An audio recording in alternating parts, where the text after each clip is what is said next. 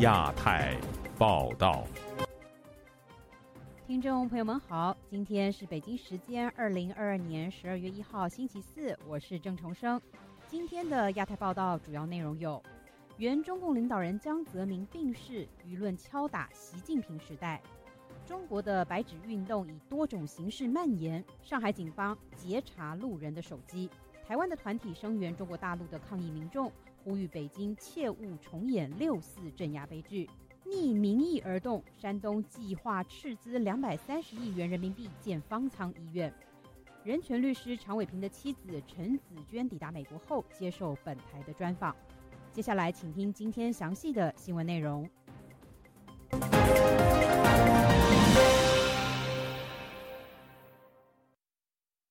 中国官媒新华社报道。前中共总书记江泽民三十号在上海逝世，享年九十六岁。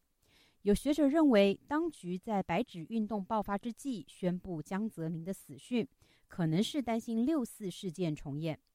接下来，请听本台记者黄春梅发自台北的报道。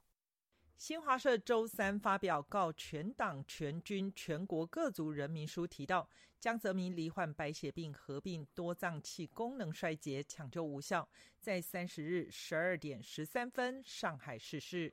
新华社随即公布治丧委员会名单，主委是中国领导人习近平。江泽民最后一次公开露面是在二零一九年中国国庆七十周年大会，与习近平和胡锦涛共同出席。今年十月，他并未出席中共二十大党代表大会。江泽民死讯公布前，中国多地传出“白纸运动”，甚至发出“习近平下台，共产党下台”的声音。江泽民病逝的消息，难免引起转移“白纸运动”焦点的质疑。台湾智库咨询委员董立文接受本台访问时表示：“正好相反。”他认为江泽民此时去世，反而变相激化白纸运动，因为都跟过去那个纪念那个胡耀邦运动一样啊。现在要不要让老百姓出出来去纪念他，这是个大难题啦。在台湾的民间智库亚太和平研究基金会首席顾问赵春山接受本台访问时指出，天安门事件发生后，当时世界各国制裁中国，江泽民临危受命，让中共度过八九天安门事件危机。然而，赵春山对江泽民十三年任期总评价是守成有余，开创不足。江泽民任内提出三个代表，赵春山分析，过去共产党代表无产阶级，三个代表提出后，一举把共产党群众扩大到资产阶级与小资产阶级。因为这个邓小平改革开放以后，哈，一些红色资本家，那本来在共产党里面，呃，这是要打击的对象嘛。三个代表提出来以后，也把它纳进来了。纳进来就是说，把共产党的基础就扩大了。赵春山指出，江泽民上任改革遇到阻力，才有一九九二年邓小平南巡讲话。经济上，江泽民在邓的庇护下，没有受到党内保守派反改革的夹持，所以他能继续走邓小平改革开放路线。政治评论员汪浩也同意，江泽民是按照邓小平设定的路线走，并没有太大作为。任内最重要的是让中国进入 WTO，开启中国经济高成长时代。唯一你可以说，这个习近平是江泽民跟胡锦涛挑选出来的接班人。江浩进一步指出，江泽民十三年任期提拔任命相当多的官员，如果都算江派，江派的影响力遍及政商界。所谓闷声发大财的政策，纵容这种贪腐的现象很严重嘛，在他手上。赵春山也说到，虽然江泽民给后世留下相对稳定的局面，但是也留下贫富不均的问题。后来到胡锦涛也没有解决。如何评价江泽民的功与过？日本金刚大学教授杨海英反过来从习近平任内作为对照。杨海英指出，习近平一系列对外扩张主义，对台港。内蒙古、新疆、西藏等少数民族的政策，或是国内清零政策，有非常争议之处。这和以往领导人很不相同。以往的领导人呢，就是处理这些问题的时候，要考虑到各种因素，也就是海外的因、国际社会的因素和国内的这各个呃民族、各个这个力量、各个。集团的这个利益或者是平衡吧，这点我觉得江泽民呢，他 以前做的对于江泽民过世的消息，台湾的陆委会回应称，对于中共历任领导人的作为，历史自有评价。陆委会表示，江泽民任内，两岸虽进行对话与交往。但北京当局持续以武力威胁台湾民主制度发展，以及对外交往，并在台湾临近海域发射飞弹，酿成台海危机，引发两岸情势动荡不安，以及国际的批评。陆委会呼吁中共当局见往直来，放弃以军事恫吓武力遂行目的之思维行径，尊重台湾人民，共同以和平方式务实处理分歧。自由亚洲电台记者黄春梅台北报道。前中共总书记江泽民去世的消息，在中国民间引起了一丝怀念热潮。网民涌上社媒，用“长者”称呼江泽民，张贴他过去的影像，细数他过去的成就。有观察人士认为，这些举动很大程度上是与当前的形势相映衬。请听本台记者王允的报道。江泽民去世的消息传来的时候，中国江南、西南等地。都恰好出现了大面积的雨雪天气。经济学者马光远在自己的微博上说：“今天江浙一带罕见大雪，原来是送这位老人的。”他在贴文中细数说：“中国入世，市场经济确立，北京申奥成功，都是在老人家手里完成。他让中国真正的融入了全球。”众多网友对江泽民的纪念方式，则比这位经济学者更富有感性。用“长者”一词在推特上搜索，出现一长串推有悼念江泽民、怀念他当政时代的推文。还有网友在推特上放出一段视频，是江泽民扬州老宅门前，民众自动为江泽民送上一捧捧鲜花，排出了半条街。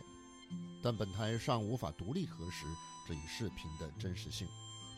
在江泽民时代担任《南方都市报》主编的程毅中，理解民众的这种情绪。他认为，一九八九年之后的历届中共领导人比较起来，江泽民相对来说还算不错的。肯定是江泽民相对来说，文化水平啊，个人修养啊，还有个人的这个能力啊，啊，方方面面，那还是比后面这几个那还是这个要好太多了。网上至今流传最广的有关江泽民的视频之一。是他在二零零零年的记者会上，怒斥香港有线电视女记者张宝华向他提问，是否内定董建华连任香港特首。啊，sometimes naive。陈义忠至今还记得他当时看到这一幕时自己的论断，就是他至少在说这话的时候，还是把自己放在一个比较平等的位置上，在跟记者进行沟通。还觉得挺挺可爱的，但是呢，在另外一方面也比较厌恶，就是说中共的所有的官员，他们其实本质上都是比较厌恶这个新闻媒体的。在不少网民的评论中，江泽民的这种多面性也被凸显出来。江泽民主政时期在中国改革杂志社工作的李伟东说：“现在的民众主要拿疫情封控三年后的中国与江泽民时代做比较。”容易忽略那个时期的问题。将原来跟法轮功之间的那些个积怨，将那个时代那么严重的腐败，那那种九龙治水，嗯，然后呢，这个国际上呃名声其实也很坏，这个这个年轻人可能都不知道。但网民似乎执意要借古讽今，在推特上有人把江泽民这个时间点去世与1989年胡耀邦去世相比较，暗示他的去世。可能引发大规模的民众反抗。现在，美国担任中国战略分析杂志社社长的李伟东则认为，江泽民去世难以引发类似于一九八九年那样的社会运动。八九的时候有重大的政治不满，邓小平这个老人执政，然后这个这个把两任，呃，先把一任总书记反复这么折腾，最后最后死掉，这样的不满在知识分子，在这个这个普通民众当中都有。他强调。目前中国社会并没有多少政治上的不满，这个民怨啊，仅仅是因为风控、经济自由大的大量被被降低了嘛，这个这这样一个问题，没有多少政治上的不满。李伟东认为，中共高层没有类似于一九八九年那样的政治危机，民间也没有政治对抗，并且近年来，习近平高调宣扬在反腐败、扶贫和经济上的所谓成就。因此，目前中国社会的不满要发展为颜色革命可能性不大。自由亚洲电台王允华盛顿报道。江泽民在一九八九年六四血腥镇压，社会一片政治动荡之际，接任中共的最高领导人职务。二零二二年，他在另一场席卷中国海内外的白纸运动中逝世。在江泽民主政时期，中国走向了市场经济，踏入世界贸易组织，申奥成功。同样的，在江泽民的主导下，镇压法轮功，紧缩网络，纵容腐败。回顾江泽民的时代，他在中国历史中究竟留下了什么样的足迹呢？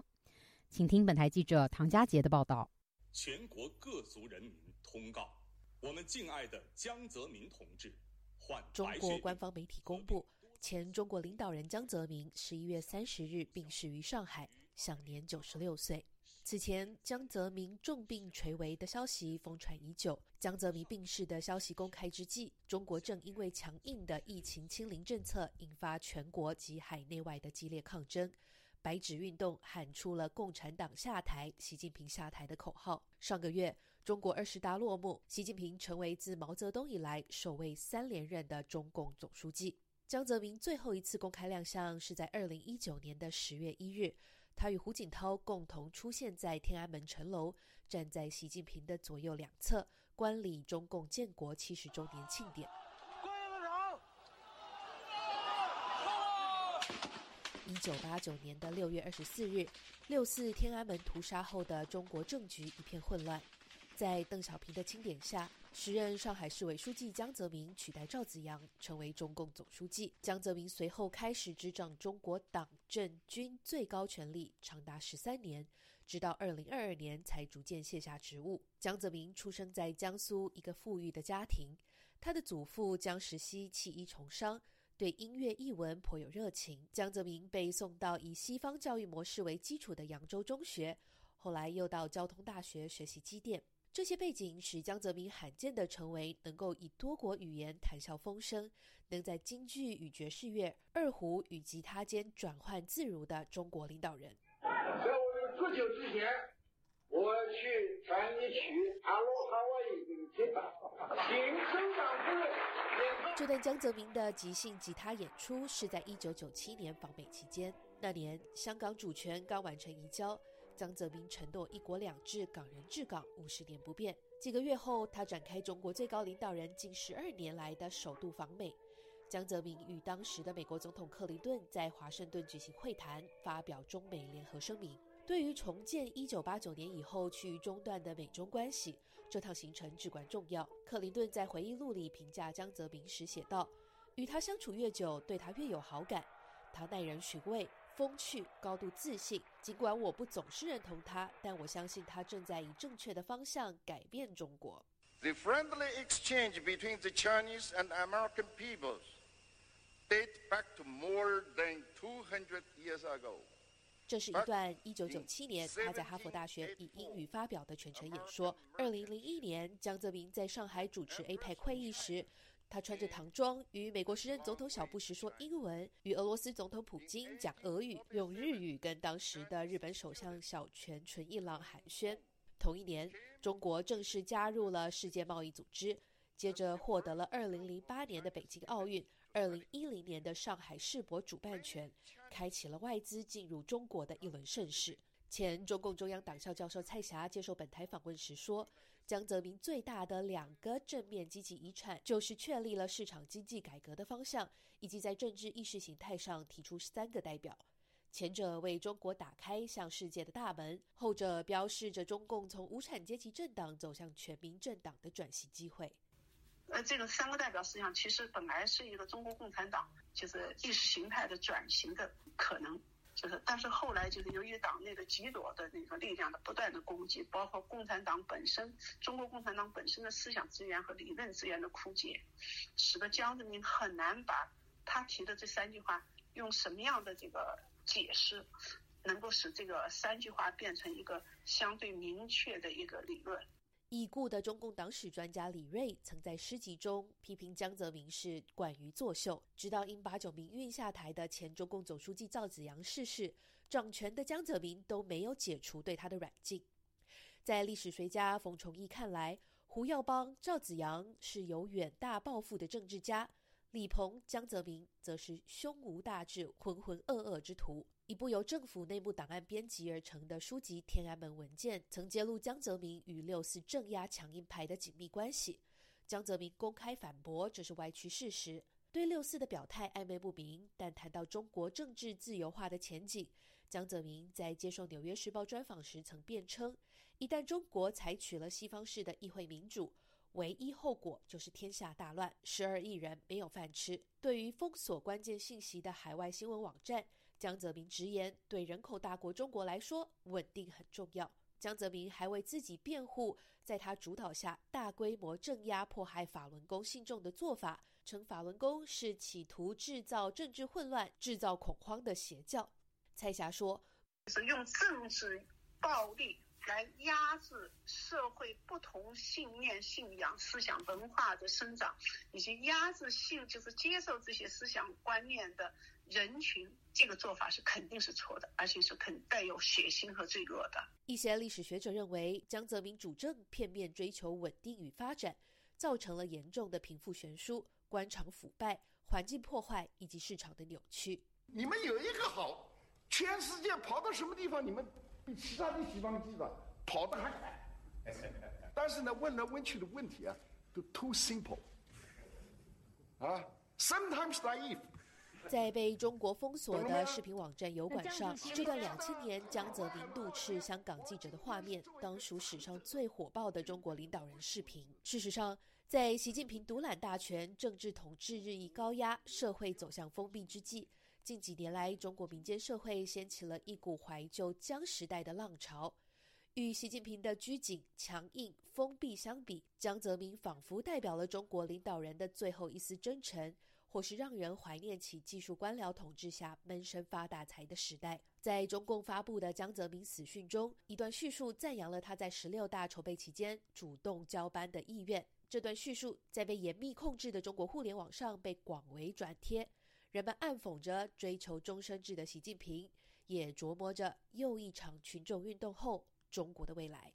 自由亚洲电台记者唐佳杰，华盛顿报道。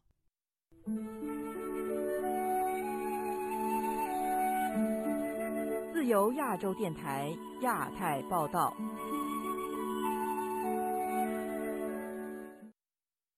本周一开始，上海等地的公安在地铁和街道上翻查路人的手机，试图要找到白纸运动的组织者。上海本地居民就告诉本台，公安主要盘查手机内的图像、翻墙软件以及中国国内禁用的境外社交软件。接下来，请听本台记者古婷的报道。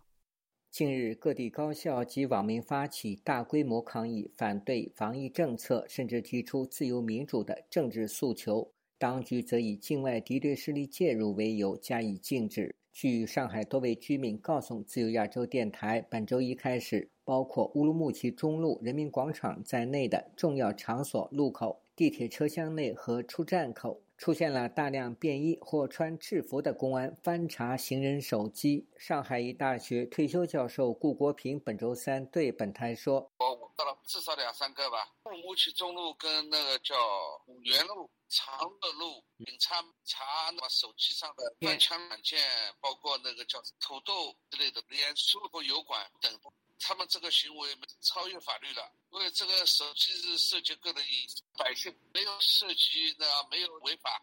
网民上传的多段视频显示，公安拦截行人，逐一翻查手机，期间与被查手机的民众发生争执。在上海某处，一位女士质问警察为何要翻查手机，警方要求拍摄者立即删除刚拍摄的照片。其中一女子问警察。态度为什么这么吓人？另一段视频中，三名警察在地铁车厢内挨个盘查乘客的手机。网民吉克萝卜在微博留言写道：“在地铁上查手机外网 APP 和聊天记录，这波操作有点迷惑。”随机上传一张白色图片。另一网民回应：“是真的，下午下班就被查，能具体说吗？”另有网民说：“而且不查老外的手机，不敢查呀。”据一位不愿透露姓名的志愿者说，中国官方至今无法确定“白纸运动”是否有人策划及号召，但仍然希望找到这场活动的所谓组织者。为来自北京、上海和其他城市的二十多名抗议者提供法律支援的律师王胜胜说：“至少有十五人或其家人和朋友在被当地警方联系后向他寻求帮助。”他对《华尔街日报》说：“他怀疑警方是利用手机数据包追踪应用程序来追踪参与抗议活动人士的行动。”他说：“警方也在审查社交媒体账户来调查抗议者。”一位不愿披露姓名的资深律师告诉本台：“警察翻查路人手机需有法律依据。这个确实没有法律明文规定，就是说是警察可以这么去随意查人手机的，确实没有法律的依据。”警察的执法的时候，他前提必须得有有身份，或者你穿着警服，然后你要搜查人家这这些东西，你得有搜查的合法的依据。你的依据是什么？那现在没有说是随便，呃，在地铁上或者在这个马路上，警察就可以随意搜搜查人家的，看人家的手机。上海律师臧启玉周二深夜发文写道。当天，很多人咨询一个共同的法律问题，就是警察是否可以随意查看公民手机里的内容。臧启玉回复说：“第一，公民的隐私权受法律保护，手机里的内容属于隐私权，警察无权查看。第二，对于特殊情况、特殊处理，如果公安机关为了国家安全或办理刑事案件的需要，是可以依照法定程序进行检查的。”但必须出示合法的政府机关出具的检查证明文件。乌鲁木齐一小区上周发生大火，过度的防控措施造成至少十九人死伤。其后，上海、北京等地的约八十所高校学生以及民众发起大规模集会，要求政府取消防疫政策、停止封控，遭到公安驱赶。近日，有年轻人采用其他方式抗议。美国社交平台推特账号“强国妈哈哈”发文称赞一名抗争者，看到警察到场就将白纸翻面，露出白纸后面的七个字：“请大家不要聚集。”警方对此无可奈何。现场视频显示，一男子手举写着“请大家不要聚集”的纸张，旁边则有一名警察站着。众多网民留言建议以后大家多举餐巾纸，警察来了，我直接擤鼻涕。还可以写“记得做核酸”等。自由亚洲电台记者古婷报道，在全国多个大城市悼念新疆乌鲁木齐火灾死难者、反对封控措施的风潮中，上海乌鲁木齐中路似乎成了抗议封控的标志和代名词。连续几天都有民众到当地举行抗议活动。本台记者王允就采访到了一位十一月二十七号晚间参加活动的年轻人。请他讲述当天被警察抓捕、殴打后又侥幸脱逃的经历。以下是本次的专访内容。嗨，陈先生，你是什么时候到达抗议现场的？出于安全的考虑，受访者是同事配音。我今天大概是四点半左右到达的那个路口，我带了白花跟蜡烛过去，大概四点半左右吧。那个路口呢，就是乌鲁木齐中路和安福路的路口，四面全部停满了警车。那警察在现场对示威者有什么行动吗？大概五点左右的时候吧，那里大概有两百多个人，是两百多个穿着制服的警察，他们排成了大概十五乘十五的一个阵型，在乌鲁木齐中路跟安福路的路口，从四个方向呢把人往外面推。我就绕过去，走到了下一个路口，就是乌鲁木齐中路跟五原路的路口。这个路口呢有很多很多的警察和警车，所有的警车上面都是拉着蓝色的窗帘，大家就在那里喊放人放人。这些警察就这样站着吗？一般情况下警察是不动的，但是他们会突然冲出来一些人，就是那些警察会突然冲进人群里面，无差别的把一些人从人群里面揪出来，然后送到大巴上面。那么当时周围的人是怎么反应的呢？他们是帮着抢人吗？没有，他们不敢抢人。警察过来抓人的时候，大家就围在警察的外边，不断的喊放人放人。你当时是拿着花，那你的花有送到目的地了吗？你当时有被阻拦吗？我当时是拿着花跟蜡烛在那个地方抗议。你问我有多少人在现场？我所在的乌鲁木齐中路和五原路口有大约四百到五百人左右。那警察有过来干预你的行动吗？一开始是没有的。然后大概是五点半左右开始吧，我就看到大概每十分钟就有一到两个人被抓走。被抓走的人大部分是女性，我后来也被抓走了。我被抓到车上以后，就看到后面有好多的人正在被他们暴打。呃，那你有看到他们是被打出血了吗？我就是被打出血了。他们是怎么打我的呢？他们抓住我，把我整个人倒过来，我就用手撑在地上，我手上是血，脸上也都是血。当时我就想，完蛋了，完蛋了，我今天是没办法逃走了。然后我就被抓到了大巴上，我就趁警察在抓别人的时候，我就从那个门口直接跳出车跑掉了。那你记得你是怎么逃出去的吗？我当时看到了之前拿着花的时候见到的四个外国人，我就赶紧走上去对他们说：“你们能帮助我吗？你能救我吗？”他们说：“当然。”我就跟他们说：“我的眼镜还有我的鞋都掉了。然后如果警察问起来的话，你就说我是你的朋友。”他说可以。然后那个外国人就带着我沿着乌鲁木齐中路和五原路路口南侧东面的人行道一直往南走，在下一个路口往左转，路上有很多很多警察，然后才走出了包围圈。你说抓人是五点半左右开始的，但那个时候差不多已经天黑了，是吧？嗯，就是从五点半开始，在那个路口东侧的位置就不停有人被抓，其实主要是女性。我当时看到有一个地方叫海友酒店，在那里被抓的人非常多，前面有很多女的被抓，那些警察把那些女的从人群里抓出来，比如说呢，那十几个警察把那个女的死死的按在地上，拼命的打，那个女的就拼命的挣扎。然后那些警察就像抓我一样的把那女的倒吊起来，十几个人把她抓到大巴里。你当时在海友酒店看到那些人被抓也被打，你没有怕吗？你没有逃吗？我很怕，非常怕。当时我就想，只要我不站在前面就可以了，我站在第二排或者是第三排。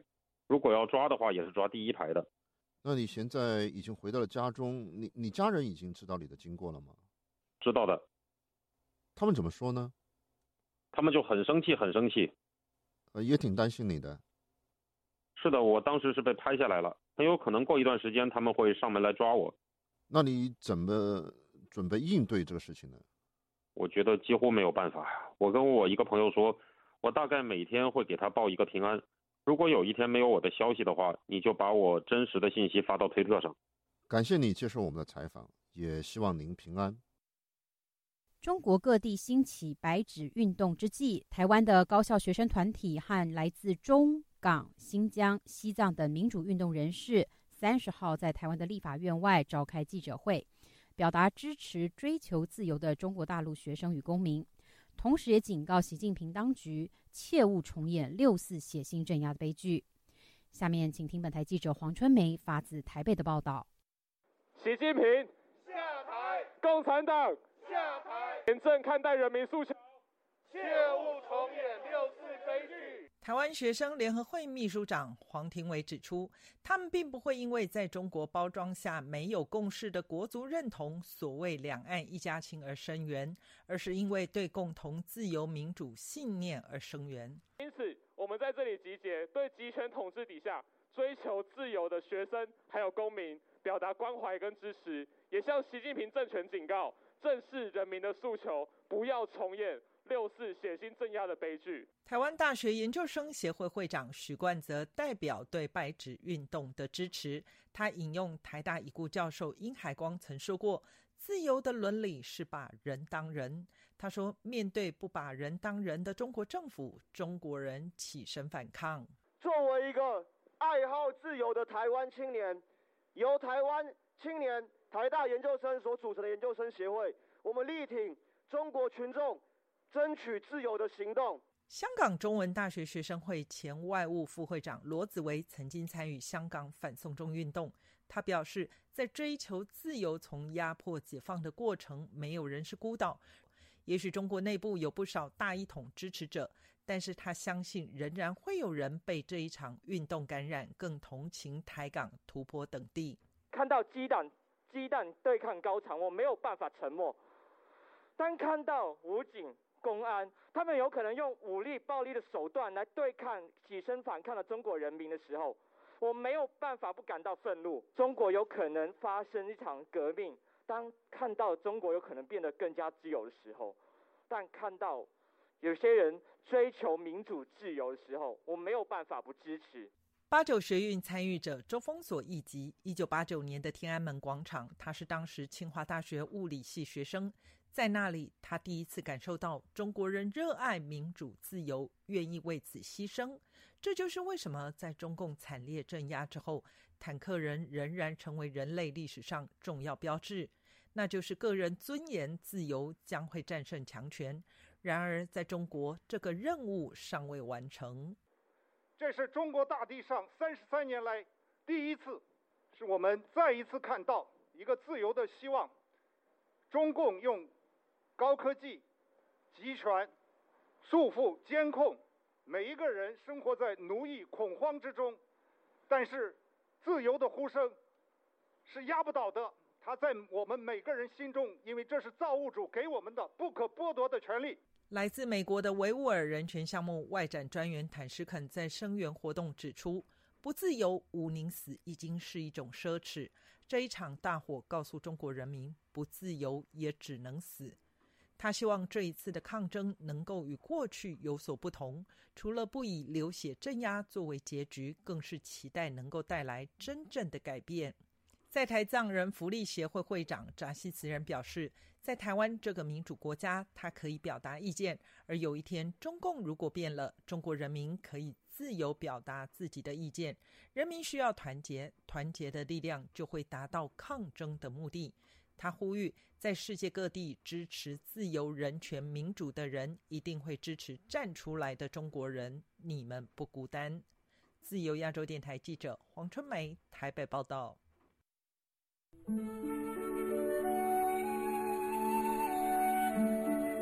自由亚洲电台亚太报道：中国严格的清零防控政策点燃民间怒火之际，山东省政府打算斥巨资在省内十五个城市建方舱医院，引发了热烈的讨论。有人说，官方匿名意见方舱是想要借防疫之名行监控之实，在有需要的时候可以瞬间把方舱医院变成大监狱。接下来，请听记者陈子飞的报道。中国多家媒体周二纷纷发布题为“山东省政府拟投资超过两百三十亿元建立方舱医院”的文章，提及政府公布的报告显示，在济南、临沂和烟台等十五个城市会建立一百一十九个方舱医院和隔离点，增加超过二十万个床位。大部分项目会在今年完成。统计专项项目所投放的资金高达两百三十亿元人民币，主要用在建筑费。费用估计单个隔离房平均已经要花十万元。文章也提到，按照卫健委今年发布的方舱医院设备管理人手要求，每一千个床位最少需要聘用四十名医生、两百个护士和二十个警察等。需要采购大量医疗和核酸检测设备，这些费用也不包括在现有的专项开支。有关的文章在微博广泛流传，成为热门话题。但网民的评论两极化，有网民认为是当局为了放松防疫所做准备，但也有网民表示担忧甚至恐惧。也有人用山东大学强制转运学生到方舱医院的消息回应这篇文章，质疑大学做法是要配合。大量空置的床位，时事评论员李伐天表示，政府大兴土木建立方舱医院，反映当权者的考量不在民意，只是重视管控，相信防疫只是表面的理由。真正的目的是要方便官方应对大型的抗议。把所有人都关到家里，这也不是个长久之计。为了社会的稳定，是可以要建很多的，不是监狱的监狱。弄那么多的方舱的话，随时分分钟的就找个理由可以给你拉进去。比如说上海乌鲁木齐路这次，如果他们想把所有人都关起来，很简单呐，大数据的话，把附近搜集到的手机号全部给你付红码，把你密接关进去，也不需要司法程序。慢慢慢慢的询问你，这个方舱医院秒变监狱，而且还不用走司法程序，这就是他们用来未来这个中国针对那些抗议、那些表达意见的人呃镇压的手段嘛。这个是毋庸置疑的，有这样一个目的。时事评论员方圆形容，在现实的民意下，还动用巨额建方舱医院，显示中国高层对民意走向有认知的错误，同时也凸显。领导层对疫情的误判，使地方官员有机会通过执行清零为名，骗取中央的财政补贴。就算是将来放开了，正常管理了，并不可能出现那么多的阳性。地方借着上面的这种认知错误，大范围的盖这个方舱呢，肯定是为了骗取财政补贴，因为方舱这个是有财政拨款支持的。通过这个事情呢，来应付上面的对工作业绩的要求，来，这是一个非常邪恶的这么一个行为。经济学者施英表示，涉及过百亿的拨款，一定需要经过财政部批准。从山东大量新建方舱医院可以估计，坚持动态清零的方向，在短期内都不会改变。他又表示，建大量的方舱医院，表面上对经济不利，但实际上是有利国有企业和国有经济，因为所有的工程和采购必须要由国有的企业负责。相信中国政府在经济下行时还动用巨额投资建立方舱医院，是想用疫情产业链加快把民营经济国有化。这个张珊珊这个事件啊，体现的是中国正在利用呢，看似阻碍经济发展的核酸检测或者动态清零的一系列的这个产业，发展中国用于内循环的他自己的所谓中国式的这个疫情经济。方舱医院的这个运作嘛，其实就是进一步的把民间资本国有化了，肥了中国政府自己的腰包，穷了。这个老百姓自己的这个中国式现代化，也包括着中国政府转移民间资本的一个现代化过程。施林表示，中国政府挪用改善民生的资本，壮大国有资本，浪费社会资源的同时，可能会激化官民之间的矛盾。就亚洲电台记者陈子飞报道。上海市的黄浦区和普陀区防疫部门本周一和周二分别发出了两份通知。要求所属的单位储备不少于六十天的防疫物资，还提到要全面恢复大上海保卫战期间的防控机制。另一方面，上海市官方周三也指出，十二月一号开始要解除二十四个高风险区的管控，却又同时宣布了将八个区域划为高风险区。在北京中央仍坚持动态清零下，上海市面对白纸运动后民意呼喊解封的诉求，仍然没见到全面放松的迹象。接下来，请听记者古婷的报道。据中国卫健委网站本周三通报，过去一日新增三万七千六百一十二宗新冠本土个案，新增本土个案以广东的八千七百五十四宗最多，其中七千六百多宗在广州。深圳新增一百九十九宗个案，北京和上海的个案持续上升。北京新增四千五百二十二宗个案，上海就再多一百八十七宗。本周二，网络流传两份上海市黄浦区和普陀区卫生部门的通知，显示当局正在加大防控力度。黄浦区卫生健康委员会的通知写道：“请各单位根据工作提示要求，结合突发公共卫生事件发展情况和趋势，储备防疫物资。储备数量不少于六十天，由各单位自行储备及管理。通知要求各单位应保证储备物资充足，做到宁可备而不用，不可用而无备，确保在出现突发状况时，物资供应及时到位。”上海居民郭先生对本台表示，中央和国务院的二十条措施内容是优化防控措施，基层政府不得层层加码。黄浦区和普陀区卫生部门发出的通知引起很多猜测。他说：“现在这个东西呢，现在有点乱，因为市里面嘛，实际上是没有什么新的精神。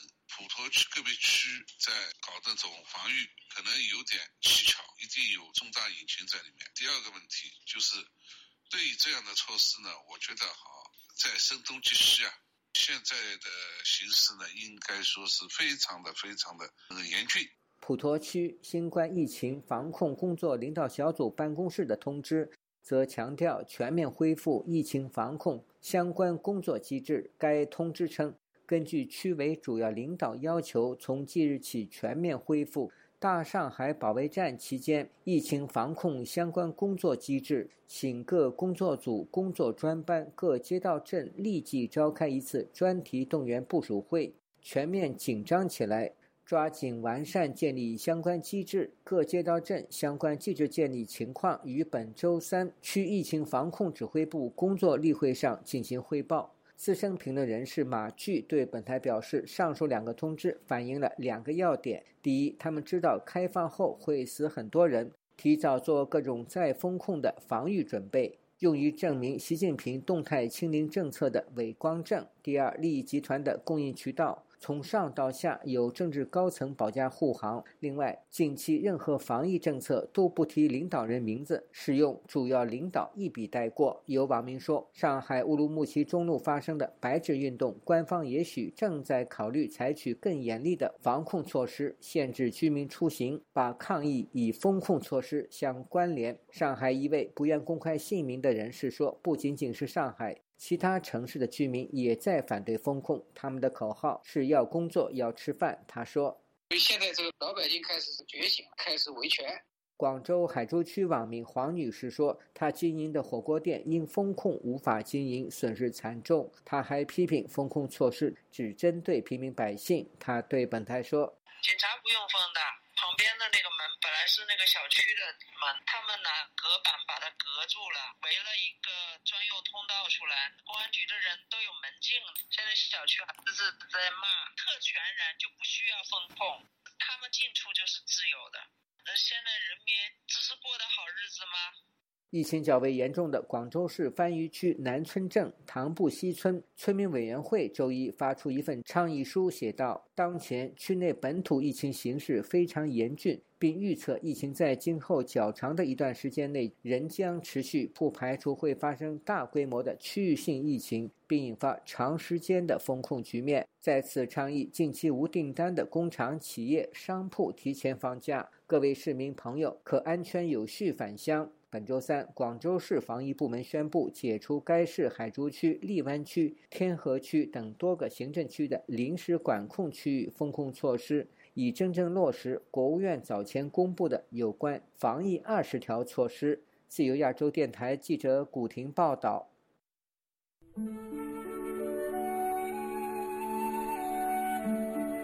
自由亚洲电台亚太报道。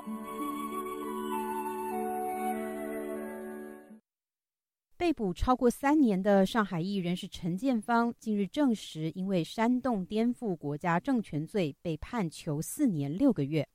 根据判词，陈建芳收受境外组织的利益，并以各种方式污蔑中共领导。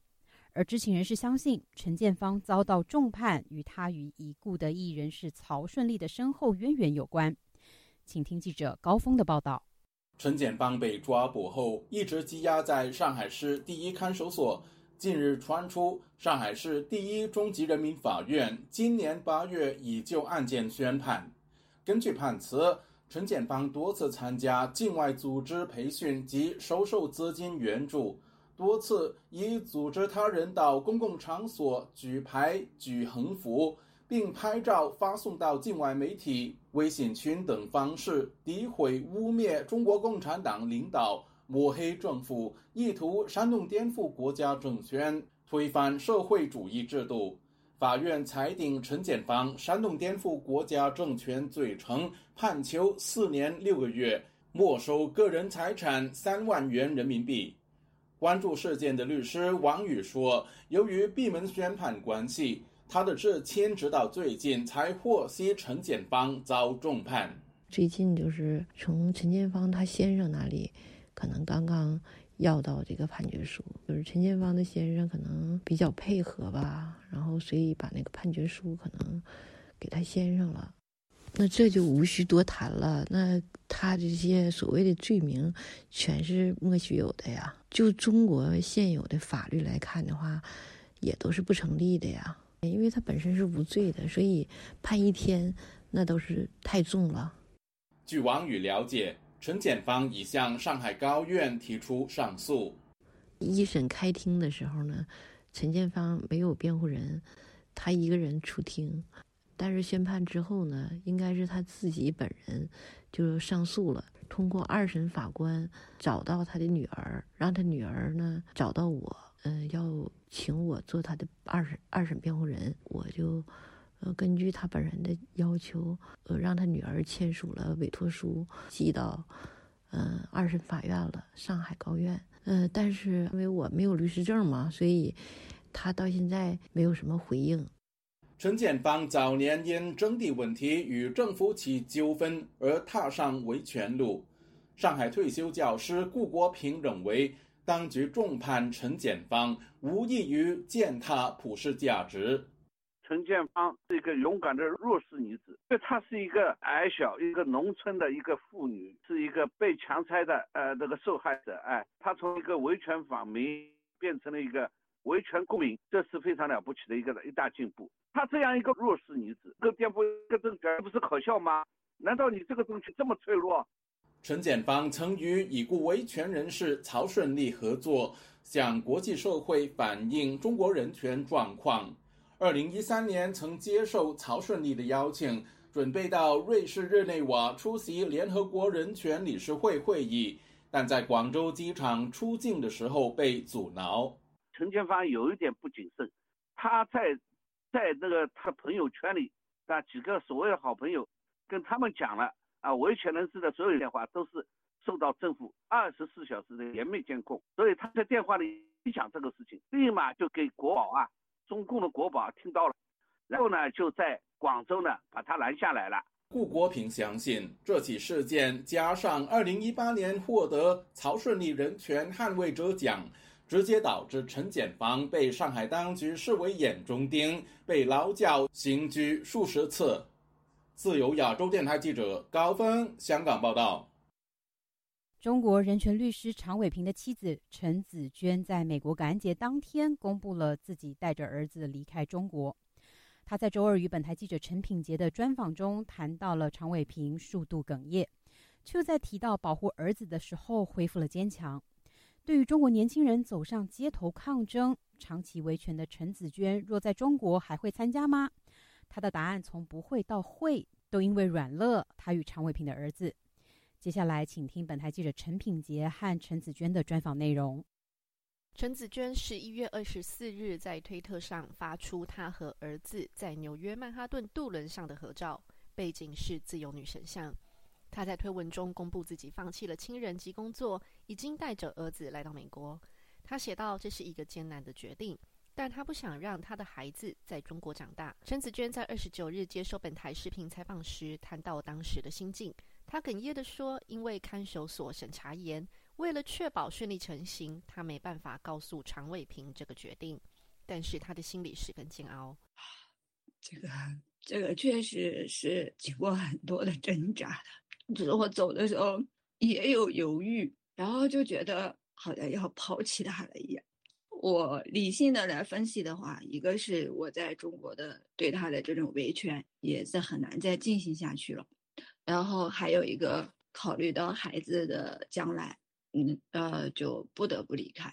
谈到常伟平，镜头下的陈子娟眼光泛泪。他猜想，重视家庭的常伟平，若是知道妻儿移居美国，肯定感到难过。但是陈子娟提到孩子的未来，迅速恢复了平静，坚强地说：“这是最好的决定。”我觉得他可能听到这个消息之后，他第一反应应该会会会有点难过吧。因为他一直希望一家人在一起，他很他是很注重家庭的人，他也是希望一家人在一起，他能够陪伴孩子。但是最终的话，我相信他也能够能够接受这个决定，因为考虑到孩子嘛，他也希望孩子能够在一个安全的环境下长大。常伟平是中国著名的人权律师，因为参加二零一九年底的厦门聚会，被以涉嫌颠覆国家政权罪逮捕。今年七月二十六日闭门庭审，陈子娟试图前往听审，却遭到阻挠。目前案件尚未宣判。陈子娟说，常伟平多次遭到酷刑对待，健康堪忧。他现在还在便血，这个然后人非常的瘦，就是整个都瘦的，就是不成形的样子。然后还有一些眩晕呐，因为他被长时间的这种。酷刑嘛，胃也有问题，就是他可能这种长期的挨饿。在常伟平遭到逮捕之后，陈子娟为此四处奔波，也多次遭到国宝骚扰和威胁。这条漫长的维权之路上，很多时候陈子娟感到孤独无力。而现在，中国年轻人在各地发起抗争示威，对陈子娟来说是出乎意料。看到这个情况，他应该会有一些。觉得自己并不是那么的孤单，还是有很多人是应该会能够理解他、支持他的。这些年轻人上街的怒吼，在陈子娟眼中，不仅是对风控忍无可忍，也代表了中国共产党长期的洗脑教育没有想象中成功。对于自由的渴望，对于自由的呼吁，他们也是明确提出来的，甚至提出来了“共产党下台，习近平下台”这些口号。我觉得这是真的是他们内心真实的一个勇敢的一个表达。在访谈的尾声，记者询问陈子娟，若他人在国内，是否会选择一同上街抗议？陈子娟犹豫地说：“他有太多的软肋在中国政府手上，包含至今未宣判的陈伟平案、孩子的就学发展，甚至是人身安全。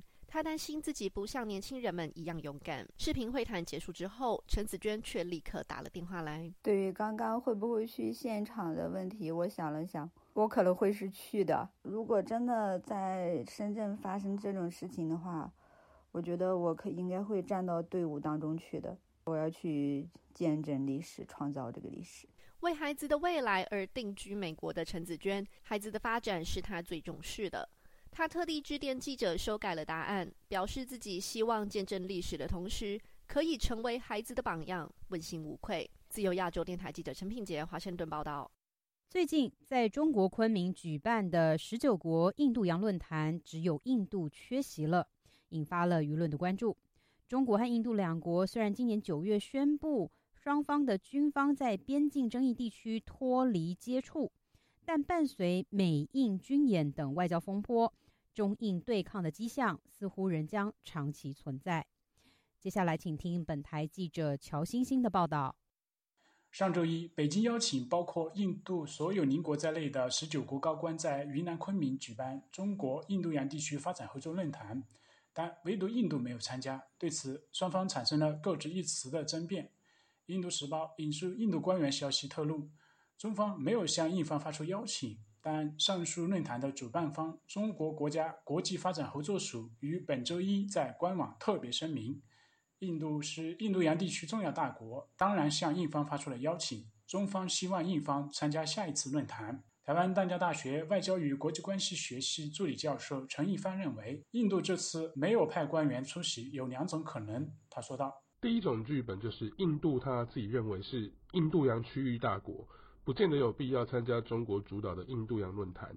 或许印度认为印度洋事务应该由印度主导，而不是中国。第二点，印度不希望在没有其他大国，例如美国、俄国、欧盟的参与之下。”前去参加的中国印度洋论坛。印度官媒报道，本次论坛是中国与印度洋相关国家首次举办高官论坛，各国官员及智库专家共一百多人在线上线下出席。各方表示将发展海洋经济及保护海洋生态，但多家印度媒体据此分析，中国此举是为了对抗1997年成立的环太平洋区域合作联盟。该组织由23个成员国及10个对话伙伴，印度在其中具有重大的传统影响力。在政治和经济层面，印度在三年前就拒绝加入包含15国的区域全面经济伙伴关系协定。印度教徒报等主流媒体分析认为，此举是因为害怕中国对印度国内产生冲击。印度各产业界人士在2019年持续抗议，反对加入 RCEP 协定。他们认为，印度每年与中国存在数百亿美元的贸易逆差。2020年6月，中印两国军人在加勒万河谷发生打斗事件，造成人员死亡，也导致双方关系跌至1962年中印战争以来的冰点。虽然经过多轮谈判，中印双方在今年九月初宣布从边境撤兵，但事实上近几个月的对抗事件不断。据《印度时报》本月初披露，中国远望六号测量船从印尼巴厘岛海域进入印度洋期间。正值印度准备试射导弹，获得印度尼赫鲁大学国际关系博士学位，现为台湾国防大学战略研究所助理教授的林小珍告诉本台，他说：“远望六号它是一种监测船，而不是军舰。那它除了要探测印度导弹的参数以外呢，其实更重要的，它是想要探测印度洋水下的水文资讯。那这就方便它中国的核潜舰日后可以来到这个海域。”所以印度知道之后，他马上就取消他原本的那个导弹试射计划，那也赶快加速去建造他的航空母舰啦、驱逐舰等等。再带您来关心几则重要的新闻简讯。美国国防部周二发表了二零二二年的中国军事与安全态势发展报告，称中华人民共和国是对美国国家安全还有自由开放的国际体系最重要和系统性的挑战。报告说，二零二一年，随着中国在印太地区采取更具胁迫性的强势动作，中国越来越多的将解放军作为一种治国工具。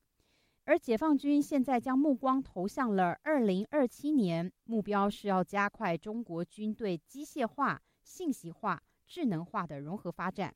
如果实现了二零二七年的这个目标，报告认为这将让解放军更有能力成为中国共产党在追求统一台湾时可以使用的更可靠的军事工具。英国内阁周二就英国广播公司记者在中国报道抗议活动时遭到中国警察殴打的事件，召见了中国的驻英大使郑泽光。路透社报道，英国外交大臣詹姆斯·克莱弗利在抵达布加勒斯特参加北约外长会议时说，他已经指示就英国广播公司记者被打事件召见了中国的驻英大使郑泽光。而中英的黄金时代也被外界认为是正式的告终了。而在前中共领导人江泽民逝世的消息传出之后，国际主流媒体纷纷报道。英国广播公司的标题是“江泽民逝世，站上中国权力最高峰的红色工程师，享年九十六岁”。《纽约时报》讲述了中国国内和国际上对他的不同看法。《华尔街日报》报道则回顾到一九八九年天安门的广场抗议事件之前。最初也是为了悼念去世的前总书记胡耀邦。听众朋友，以上就是今天的亚太报道的全部内容。我是郑重生，感谢您的收听，我们再会。ありがとうございます。